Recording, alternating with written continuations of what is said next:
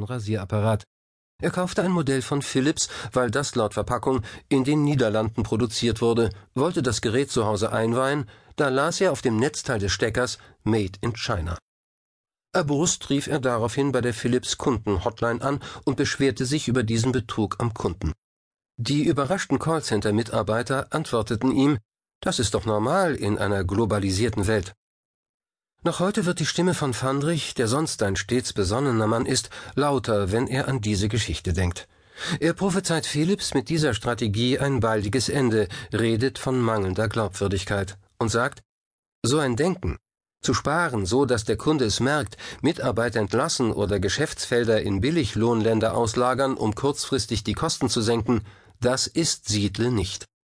Seit mehr als 250 Jahren existiert das Familienunternehmen Siedle in der Kleinstadt Furtwangen im Schwarzwald.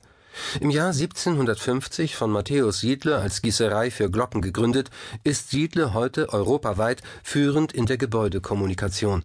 Das Unternehmen produziert vom Briefkasten bis zur Steuerung des intelligenten Gebäudes alles, was der Verständigung an und im Haus dient und hat 2005 mit 530 Mitarbeitern einen Umsatz von 71 Millionen Euro erwirtschaftet.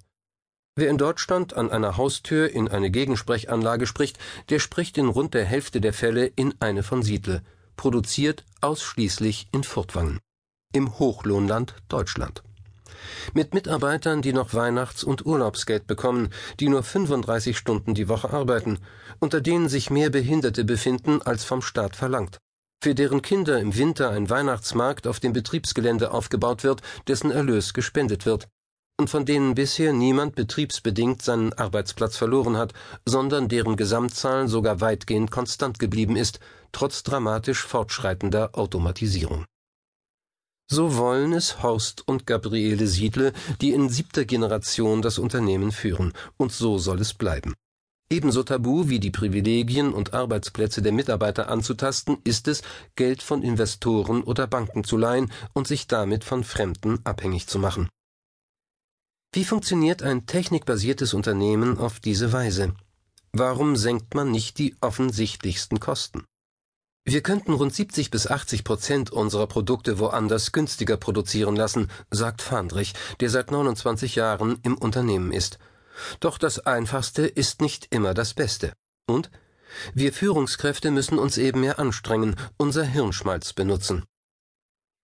Wie zum Beweis, dass dieses verblüffend einfache Prinzip funktioniert, läuft er im Produktionsgebäude zu einer Montageinsel, an der das technische Innenleben einer Siedleranlage bestückt wird. Bis 1985 geschah dies am Fließband. Dann kamen Forderungen nach Gleitzeit und einer 32-Stunden-Woche auf. Gemeinsam mit dem Fraunhofer Institut für Arbeitswirtschaft und Organisation entwickelte Siedle ein System, bei dem die gleiche Arbeit an Montageinseln ohne Fließband ausgeführt wird, mit vier unterschiedlichen Arbeitsplätzen